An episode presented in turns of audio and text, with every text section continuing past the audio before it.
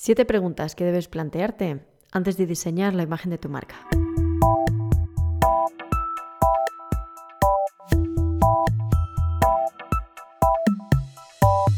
Hola, muy buenas.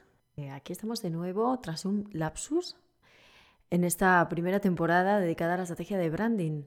Esta vez vamos a enumerar cuestiones que te animo a que te respondas antes de lanzarte a diseñar la imagen de tu marca a diseñarla o rediseñarla en el caso de que pues ya tengas una imagen y quieras eh, refrescarla o veas que no te sientes muy a gusto con el tipo de, imagen que tiene porque no te representa en el momento actual en que te encuentras, pues también es eh, un buen momento para plantearte o replantearte estas siete preguntas que son clave para que obtengamos un resultado óptimo en la imagen de nuestra marca.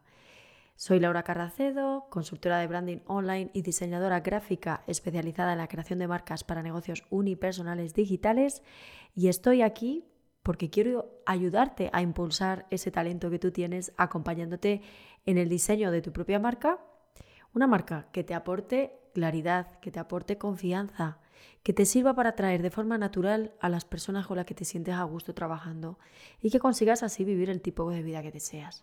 Toma papel y boli porque este episodio promete mucho y espero que eh, te ayude mucho en el proceso de construcción, creación de tu marca digital.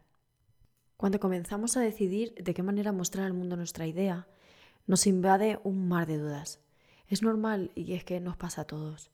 Para ayudarte te voy a proporcionar siete preguntas estratégicas que plantearte antes de diseñar tu marca. Estas preguntas son un buen punto de partida para aclarar conceptos como son tus valores, tu visión, objetivos, público ideal, todos estos conceptos necesarios para sentar las bases de tu identidad previas al diseño. Si te atascas y necesitas profundizar en alguna de ellas, puedes encontrar más ayuda en el blog de mi web, lauracarraceo.com, o seguir escuchando los episodios venideros porque eh, más adelante en los próximos episodios iré profundizando en cada uno de ellos. Lo iremos viendo poco a poco. La primera pregunta que nos debemos formular tiene que ver con el por qué. Definiendo el motivo principal, estaremos creando las raíces desde donde asentaremos todo lo que hagamos adelante y así lograr dar sentido a la estrategia de nuestra marca. Me refiero a que también la identidad visual, como puede ser los colores, el logo, el estilo fotográfico, todo debe respirar el propósito de tu negocio. Según Simon Sinek, la gente no compra lo que haces, sino el por qué lo haces. Si identificamos nuestro por qué y lo ubicamos en el centro de nuestra marca, comenzaremos a crear un vínculo entre tu propósito y el de las personas a las que sirves. Para facilitar la tarea vamos a dividir los porqués en tres categorías. Los porqués personales, los porqués de marca y los porqués de negocio. Así resulta más sencillo. Mis porqués personales o el porqué personal correspondería a aquellos motivos personales y profundos que te llevan y que te, animan a seguir adelante con tu proyecto. ¿Cuáles son tus razones mm, más mm, íntimas o personales que son un impulso para ti y que dan sentido y razón a lo que haces? Escribe en un papel todas las que te salgan y después Pégalos en la pared donde trabajas y asegúrate de que todo en tu marca y tus decisiones se filtren a través de ellos. Podemos empezar por estas preguntas. ¿Por qué empezaste tu negocio? ¿De dónde surgió la idea? Tómate tu tiempo y responde. Como por ejemplo, para servirte de inspiración, te puedo decir algunos de mis porqués personales. Por ejemplo, eh, la razón por la que trabajo y hago lo que hago es porque me ayuda a Trabajar dónde y cuándo conseguir, considero. Yo me marco mis propios horarios y honorarios. Puedo pasar largos periodos de tiempo con mi familia, con tranquilidad, con libertad, con felicidad. Porque soy una persona que necesita innovar, porque adoro el diseño gráfico y a crear cosas nuevas. Porque no soporto que un jefe me diga lo que tengo que hacer. Vivo desde la responsabilidad, más que desde el victimismo, y me ayuda a conciliar mi vida laboral con la vida familiar mi porqué de mi negocio personal me ayuda a atender a mi hija si me necesita, me realiza como persona saber que lo que creo me ayuda y ayuda a los demás. Tengo la libertad de tomar mis propias decisiones, ganar lo que quiera ganar sin tener que esforzarme mucho. Estos serían unos cuantos de mis porqués personales. Ahora te toca a ti hacer un listado, papel y boli y escribir cuáles son las razones personales por qué te lleva a hacer lo que haces o te impulsa a llevar a cabo tu proyecto. El porqué de marca es más enfocado al servicio. Me refiero a la aportación que quieres aportar a otras personas y al mundo gracias a tu talento y a tu pasión.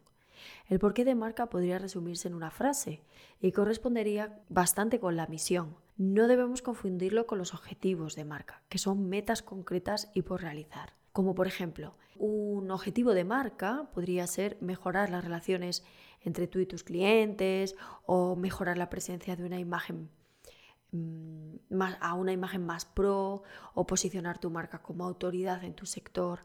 Estos son objetivos, ¿vale? Y esto es más enfocado al plan de marketing para luego llevar a cabo una serie de pasos y alcanzarlos. Nos interesa centrarnos en el porqué de marca y la diferencia la vais a ver aquí em, en mi ejemplo personal para que luego lo podáis aplicar en vuestros casos personales. Eh, esto es importante porque luego vamos a poderlo aplicar a la hora de diseñar nuestra imagen de marca. Conocer tus porqués personales y de marca te ayudarán a anclar las bases de tu negocio a una tierra firme para que nada ni nadie sea capaz de derrumbarte y la motivación para seguir adelante sea fuerte y poderosa. Además, a la hora de diseñar tu imagen de marca, te va a ser mucho más sencillo tomar decisiones, ya que todas ellas deben de estar alineadas con este, con este propósito o con estos propósitos. Una vez los tengas redactados, ya te digo, cuélgalos en tu habitación o en el despacho donde trabajas para que siempre tengas en cuenta las razones por las que tu esfuerzo y tu dedicación valen la pena. Te aseguro que te dará fuerza y foco en todas tus acciones. La siguiente pregunta tiene que ver con el para qué. Se acerca más a la visión que al propósito de vida. Esta es la diferenciación con el por qué y nos ayuda a especificar más y a marcar lo que queremos lograr a futuro. Es muy importante saber a dónde queremos llegar, porque si no sabemos a dónde queremos llegar, todo lo que hagamos pues mm, no tendrá sentido, puede que de repente lo que hacemos no resulte exitoso o no, pero estamos eh, caminando en aguas bastante turbulentas y no, vamos eh, pisando firme ni caminando hacia, a través de un sendero eh, directo. Digamos que vamos a dar muchas vueltas. Si nos preguntamos para qué desde el día de hoy, nos ayudará a saber hacia dónde queremos llegar. Un ejercicio muy interesante que planteo a mis clientas a la hora de definir la identidad de su marca es esta. Define tu día ideal. En un momento tranquilo, cuando sepas que nadie te va a molestar, hazte tu bebida favorita, siéntate cómodamente y escribe con todo lujo de detalles cómo sería tu día ideal desde que te levantas hasta que te acuestas. Detente en las sensaciones, en los detalles, en los olores sabores, colores, pensamientos. No pienses en para qué estás escribiendo todo esto. Simplemente déjate de llevar por lo que te dicta tu intuición, tus deseos, tu corazón. Cuanto más específica seas en tu descripción, mucho mejor. Sin saberlo estarás definiendo tu visión, la visión del para qué haces lo que haces. Estarás marcando la imagen que irá asociada a tu marca porque es justo lo que quieres lograr. Y esto es lo que se tiene que representar a través de tus imágenes, tus vídeos y tus contenidos. Al igual que en el por qué, en el para qué existe un para qué personal y un para qué de marca. Como ejemplo, vamos a ver mi caso, eh, cuál sería mi para qué personal, ¿no? ¿Para qué lo hago? Pues yo lo hago para lograr libertad financiera y disfrutar de este precioso mundo. Ganar lo que quiera sin tener que esforzarme mucho, poder viajar al menos tres veces al año, contar con más tiempo para hacer más deporte al aire libre. Aquí tenemos ejemplos de eh, para qué hago lo que hago, para qué el para qué de mi marca, para el qué de mi trabajo, qué es lo que quiero alcanzar, que aún no lo he alcanzado, pero que estoy en ello, por así decirlo. En el caso de mi para qué de marca, sería aumentar el impacto de mi misión a un número mayor de emprendedoras, crear una tienda digital y una academia de formación que funcione en modo automático. Estos serían mis objetivos o mis metas, mi para qué de a futuro desde el punto de vista de la marca y no desde el punto de vista personal. ¿Ves la diferencia?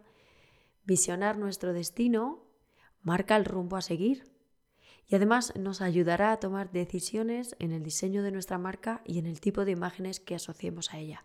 Fíjate qué fácil que una vez que tengas definido y redactado este para qué, podrás eh, inspirarte en, estas visiones para crear escenarios en las fotografías y en, en las composiciones que vayan asociadas a tu imagen de marca. Todo tiene que respirar tu por qué y tu para qué. La siguiente pregunta, tercera pregunta que debes de plantearte antes de diseñar tu imagen de marca es ¿quién eres? Lo importa es la pregunta, ¿no? del millón. ¿Quién eres? ¿Quién soy yo? ¿Y, qué, qué parte de mí es la que yo tengo que tener aquí en cuenta para poderlo luego impregnar dentro de mi universo de imagen?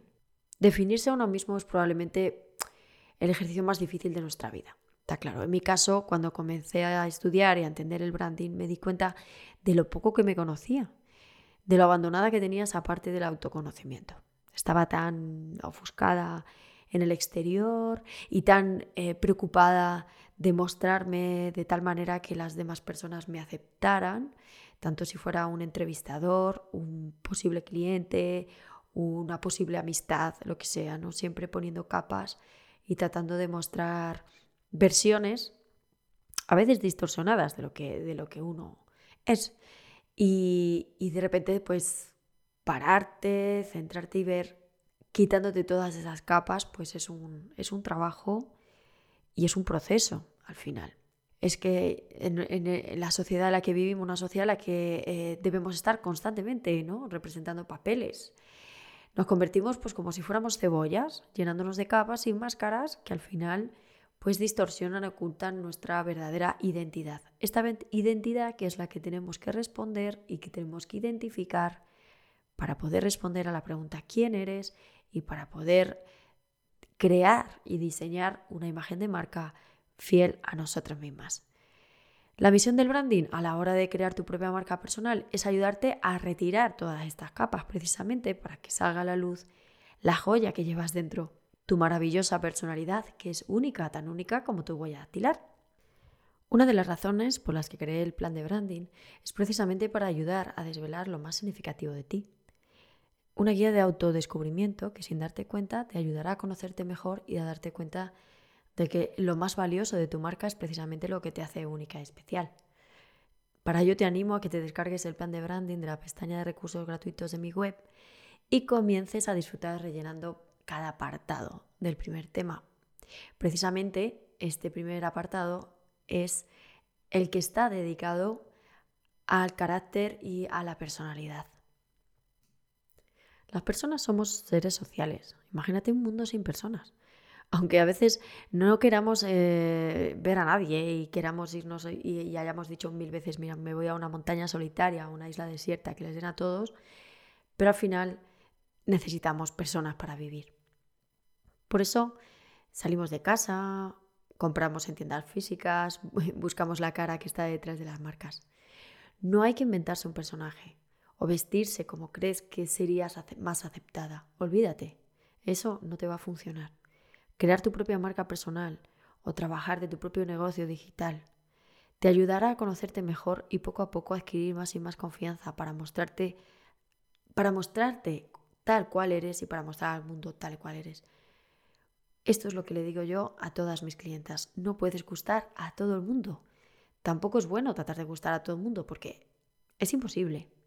Debes gustar a quien le guste cómo eres de forma auténtica y real a nadie más.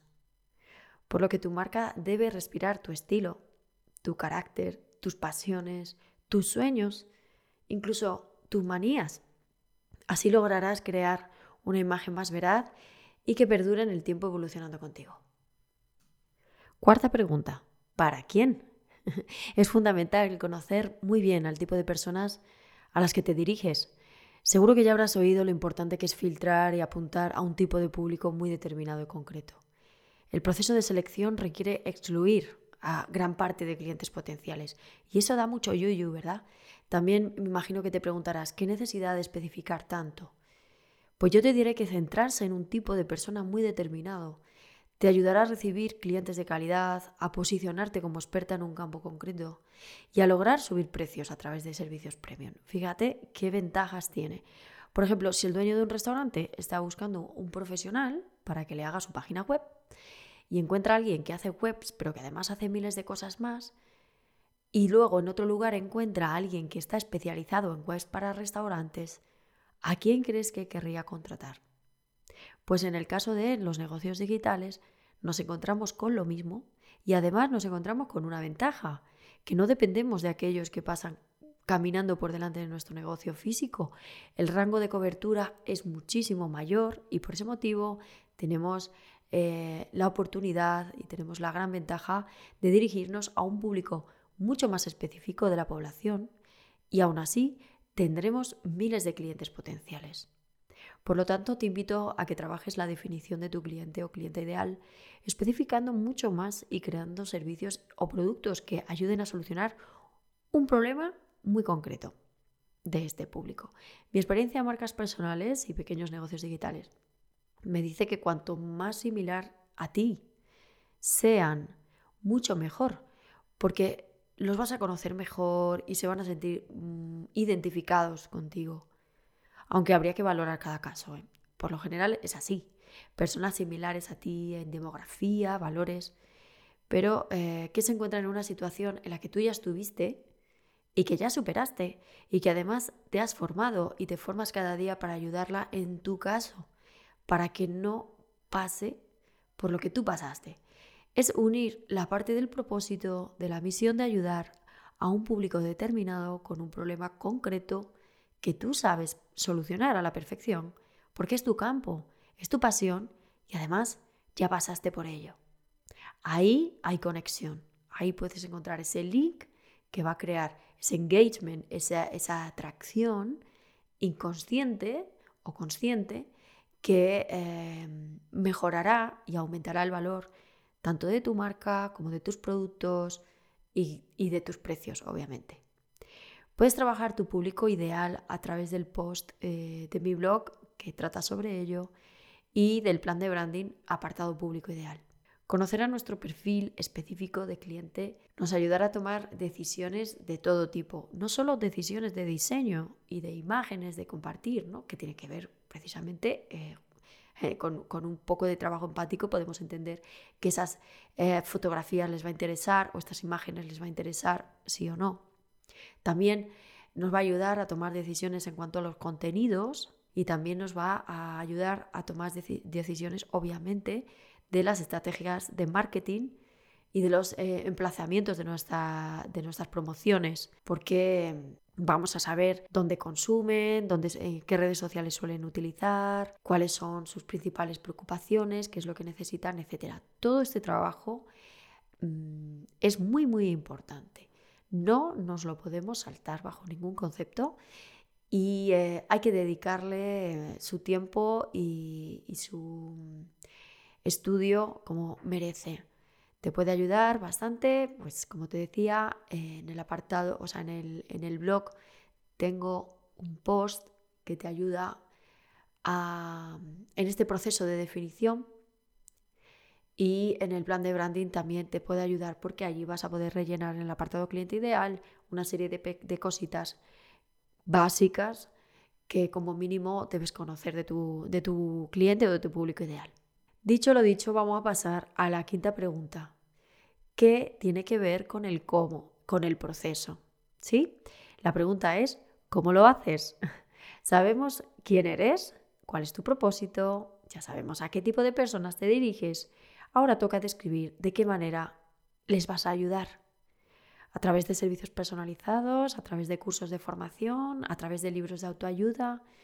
Si estás comenzando, generalmente yo te recomiendo que comiences con servicios personalizados uno a uno, porque es la mejor manera de testear y de conocer bien las necesidades reales y el proceso para resolverle su problema. Te ayudará a crear un sistema que ya has probado que funciona y que después, después podrás pasar a automatizar a través de un infoproducto, como puede ser un libro, un curso, una mentoría grupal o lo que sea.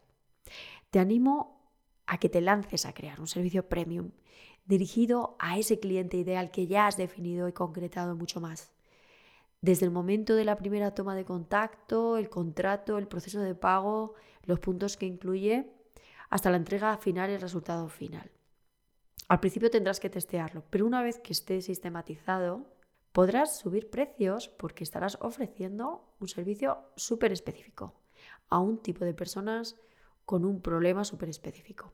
Así que te animo a, trabajar, si no lo tienes aún, a crear tu primer servicio personalizado, premium, súper específico.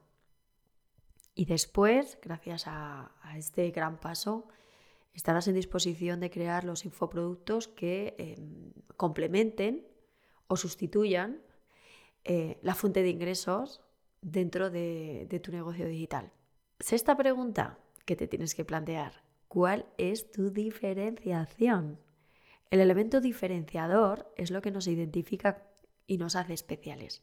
Si queremos destacar y captar la atención de nuestro público ideal, tenemos que identificarlo y utilizar este elemento en nuestra imagen y en las comunicaciones.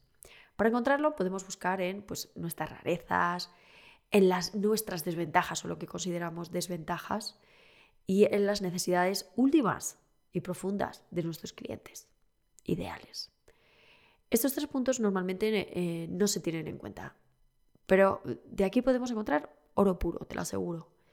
En el plan de branding puedes añadir aquellas rarezas que sueles tapar porque te da vergüenza mostrar, quizá porque era parte de las bromas en tu familia cuando eras pequeña o porque al ser tan diferente temes eh, o temías que fuera criticado o mm, menos valorado por la mayoría, ¿no? Tu marca es tu sello distintivo. Debe mostrar aquello que te hace única y especial. El territorio o el escenario donde te sientes realmente a gusto, independientemente de lo que piensen los demás. Ten en cuenta una cosa, siempre te van a criticar, hagas lo que hagas, seas como seas. Cuando te muestras, siempre va a haber un proceso de enjuiciamiento por parte de las personas que te oyen, que te observan, que se topan contigo. Es normal. Pero dentro de este enjuiciamiento también vas a encontrar un público que te va a admirar y te va a valorar de manera positiva. Y si es así, ¿por qué no mostrar tu verdadera personalidad? Así te valorarán y admirarán las personas adecuadas. Busca qué es aquello que como persona te hace especial y diferente. Empatiza con tu cliente o clienta ideal y haz de tus desventajas un plato fuerte de tu marca. Recuerdo cuando me hablaron de un restaurante que era muy pequeño. Se amontanaban afuera esperando por mesa muchas personas. El dueño del restaurante decidió contratar una banda de música para amenizar la espera a los que estaban fuera. Al final su desventaja se convirtió en el sello distintivo de su negocio, porque a la, espera era vista como una experiencia añadida al de simplemente ir a comer y creaba un ambiente divertido y sociable que aumentó el valor del restaurante. Todo el mundo a partir de entonces hablaba de él y quería ir a verlo. Si tu desventaja es que trabajas en casa y tienes niños, por ejemplo, eh, niños que tienes que atender y no puedes atender correctamente a tus clientes por videollamada, pues quizá puedas ponerlo a tu favor si te enfocas en mujeres, que sean madres, que también tienen niños en casa. De esta manera les quitas a ellas el corte de que al realizar la videollamada aparezca de repente, porque en tu caso también te pasa. Y la probabilidad de que te contraten a ti frente a otro profesional que quizá en, este sentido pues se muestra más serio y más profesional y todo esto, pues eh, sea mayor la es será mayor la probabilidad de que te contraten a ti que a él, seguro, ya te lo digo yo. Este es un ejemplo. Busca en tus desventajas y enuméralas y a través de un proceso creativo trata de ponerlas a tu favor. Estudia muy bien las necesidades últimas de tus clientes y desde allí también obtendrás inspiración para poder crear ese elemento universo diferenciador que hará de tu marca única, diferente y especial. Y por supuesto, la favorita y preferida de tu público ideal. La séptima y última pregunta que debes de plantearte y responderte antes de la creación de tu imagen de marca es ¿cuál es tu promesa? Yo te animo a que te, respondas a esto mm, y lo tengas muy muy bien interiorizado, porque la promesa no es más ni menos que aquello que los clientes, tus clientes ideales, esperan obtener. Por lo tanto, es fundamental, pregunta clave para que eh, nuestra marca muestre la verdadera esencia y no dé lugar a confusión o a falsas expectativas o a decepciones. La promesa debe corresponder con el resultado final, por lo tanto. Es decir, aquello que vendes, que comunicas, que prometes, que vas a lograr, debe ser justo lo que tu cliente va a obtener gracias al servicio que te ha contratado o el producto que ha adquirido de ti. Define una promesa más general, tipo, mm, yo te prometo más claridad, prometo más foco, te prometo paz y serenidad. ¿Qué resultado espera obtener tu cliente ideal a través de ti? Después puedes definir las promesas específicas a servicios dirigidos a públicos muy específicos. Por ejemplo, yo tengo un servicio que está enfocado a mujeres que quieren vivir de su talento online y necesitan una imagen de marca que las represente de verdad. Mi promesa es lo que yo quiero entregar y lo que debo entregar eh, y, y que mi clienta, una vez que me contrate, espera obtener es claridad, mayor claridad y seguridad en sus acciones, en sus decisiones. Una imagen fiel a ella misma y a sus principios. Obtendrá una imagen consistente que, le aporte esa seguridad que busca. Y una marca duradera en el tiempo, es decir, una imagen que no se va a quedar obsoleta a los tres meses, una imagen con la que se va a sentir a gusto durante mucho tiempo y que mm, está preparada para que pueda ser adaptada a futuras campañas, a ampliaciones y a las evoluciones propias del devenir de cualquier marca. ¿no? Eso es mi promesa, eso es lo que yo prometo. Y después las promesas dentro de lo que incluye tu servicio o un servicio que ya es más descriptivo y es más objetivo, como por ejemplo en mi caso el pack de branding, pues yo digo, eh, yo te prometo que vas a adquirir, si, adquieres, el, o sea, si me contratas el pack de branding, pues tendrás identidad visual con el logo, paleta de colores, tipografías, fondos y estilo fotográfico. Vas a obtener la definición de la identidad verbal con, eh, la, con la redacción de las historias, temas de contenido, banco de palabras y entrega de todos los elementos de diseño en varios formatos para que sean adaptables en diferentes situaciones o contextos. Esto es mucho más objetivo. Lo otro era, digamos, más emocional, más profundo, por decirlo de alguna forma. Y eh, también están las promesas, eh, lógicamente, que son objetivas, cuantificadas, cuantificables, como estas que te digo yo.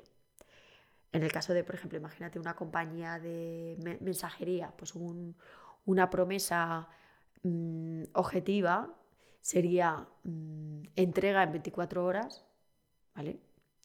Y una promesa más mm, subjetiva o más emocional, pero que también debe de, cumplir y debe de cumplirse, es seguridad y tranquilidad de que te va a llegar tu paquete o tu, ah, pues, tu pedido te va a llegar en ese tiempo y entonces vas a obtener, pues eso, eh, seguridad y tranquilidad de que lo vas a recibir en el tiempo en el que lo necesitas, por ejemplo.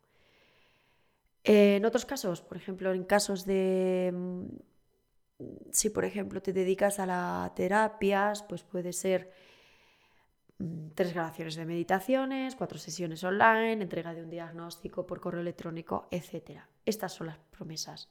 Y, por supuesto, a medida que vas avanzando, que vas evolucionando, pues las promesas van eh, especificándose o se van ampliando en función pues del tipo de servicios o productos que, vas ampliando, ofertando dentro de tu negocio, ¿no? Obviamente.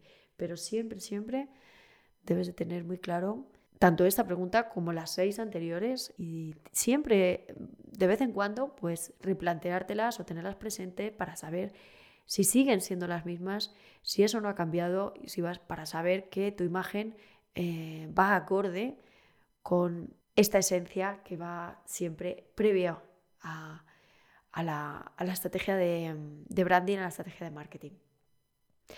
Pues hasta aquí el episodio de hoy dedicado a las siete preguntas más importantes a la hora de conocer la esencia de lo que hacemos antes de lanzarnos a ponerle color y forma a la imagen de nuestra marca. Pero no me voy a despedir sin antes dedicar el episodio a una mujer de leyenda. En este caso tenemos a la heroína irlandesa Grace O'Malley, nacida en 1530 fue dueña de un vasto territorio en las costas de Irlanda, también temida como pirata y respetada por sus súbditos como defensora de la causa irlandesa durante la presión de Inglaterra. Defendió sus posesiones con uñas y dientes y ejerció la piratería en las costas que bañaban sus castillos. Una mujer noble y de gran coraje que llegó incluso a presentarse ante la reina de Inglaterra y exigir la liberación de sus hijos durante la guerra entre ambos territorios. Muchas leyendas se tejieron alrededor de la figura de esta gran mujer, a la que le apodaron la calva por un capricho de la infancia y fue conocida como la reina del mar. De ella se dijo que dio a luz en un barco en pleno conflicto con los turcos y que sembró el terror allá donde con su larga y pelirroja melena se presentaba. Desde aquí, mi gran admiración a Grace O'Malley, que nos recuerda, a por lo menos a mí, que hay que luchar por nuestros ideales y defender nuestra causa por la libertad, siempre. Por lo tanto, yo creo que en estos tiempos que estamos viviendo es una figura que nos ayudará a darnos ese impulso, esa fuerza en momentos de necesidad. Te animo a que investigues más sobre esta gran personalidad, llena de coraje, liderazgo y propósito. Su arquetipo se ubica en el último cuadrante, allá donde habitan las rebeldes, las líderes y las heroínas al final del ciclo del viaje de la heroína, ahí se encuentra ella mm, dentro de, de esos 12 arquetipos. Ahora sí, nos despedimos, espero que te haya gustado, que te haya servido, que te sirva de inspiración para seguir adelante y marcar esa hoja de ruta que te proporcione la claridad y la seguridad que andas buscando a la hora de mostrarte como persona, como marca personal y mostrar eh, tus diseños, tus composiciones, tus contenidos de tu negocio y darte a conocer. Si es así, te agradezco mucho tu valoración de 5 estrellas en iTunes o tus comentarios en iVoox. Puedes eh, escuchar también mi podcast y ampliar información a través de mi página web lauracarraceo.com y eh, además allí ampliar información sobre branding, estrategia de marca. Échale un ojo a mi portfolio si te apetece para ver la galería de marcas y si necesitas ayuda con tu proyecto, escríbeme en el formulario de contacto de mi web y me pondré en contacto contigo muy pronto. Muchas gracias por estar ahí. Nos vemos en el próximo episodio de Branding Online que va a ir dedicado al elemento diferenciador para concretar y para profundizar en este apartado, en este concepto tan importante dentro del proceso de definición de nuestra marca, de la estrategia de branding. Un saludo y hasta la próxima.